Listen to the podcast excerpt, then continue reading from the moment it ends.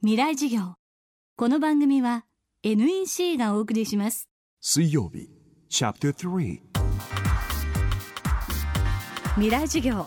今月はこの秋全国3都市で開催した公開授業の模様をお届けします。今週は東京大学名誉教授で解剖学者の養老孟さんの講義です。未来を変える選択と題した養老さんの講義は選択とその先の幸福という命題を学生に問いかけ本質に迫るものとなりました。未来授業3時間目。テーマは花鳥風月。どんな時に幸せを感じますかっていうのが最後の質問なんですけどその中でね私が非常に気になったことは一つそれは何かっていうと友達とお腹抱えて笑い合うとかね自分を思ってくれてる家族や友人そういう友人がいるっていう幸せ。これって何だって僕から見るとこれ全部人間関係なんですね。人なんです。それでこれだけ大勢の人が幸せっていう時に人との関係で幸せだって言ってることはこれひっくり返すと人との関係で不幸せになるっていうことですよね。で人との関係で不幸せになる現代社会の典型がいじめ問題だと私は思ってるんです。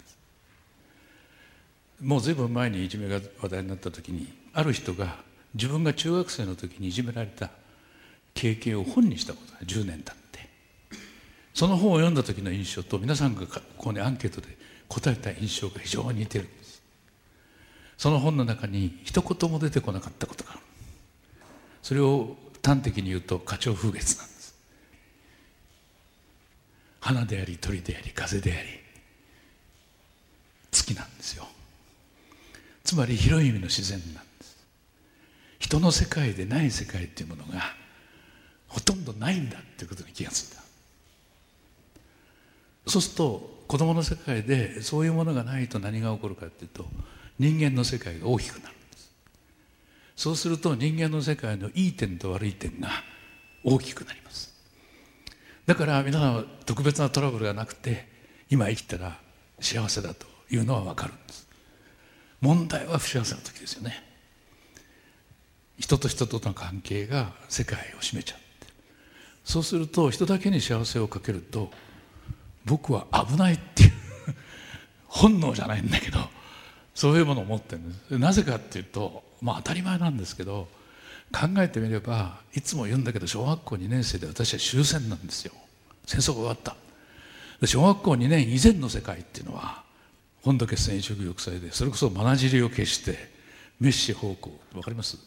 そういう世界が小学校2年生境にひっくり返っちゃった完全に。そうですね。今度は平和で真っ赤さ万歳で。でそれやってると人を頼ると危ねえよっていうのは感覚的に入っちゃった。私の中に。で私の育った頃の世界ってちょうど人間の世界とそうでない世界が乱暴に言うと半々でした。だから人間世界のいいこと悪いこと当然今と同じようにあるんです。友達がいて楽しかった。いじめられてひどい目にあったこれマイナスでしょ？でプラスもあるしマイナスもある。自然もそうなんです。自然のプラスはいろいろありますよ。天気が良くて気持ちいい。のもあるし逆にですねまあそれこそ3月11日の震災とか津波がいい例でとんでもないマイナスも来ることがある。どっちもプラスマイナスがあるんですけど人間の世界だけになった時を考えるとそっち側のプラスマイナスが自然の方がきれいに消えてますからなんと人間の主観的な世界の中では人間世界のマイナスもプラスも倍になってるわけです。そうですね。世界が半分になっちゃってそれが広がってんだから。で本来は皆さんは生き物ですからやっぱり半分自然の世界がないと私はいけないような気がするんでそれどうしてかっていうとさっきのこれは心と体の問題と絡んでるわけです。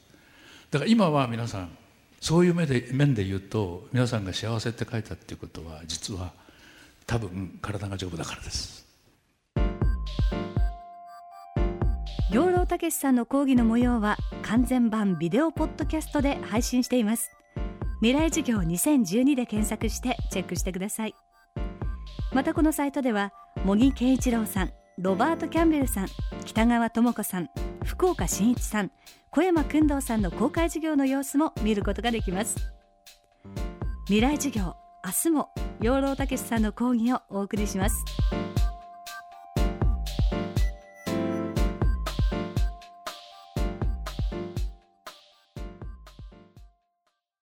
地球にあふれるたくさんの情報。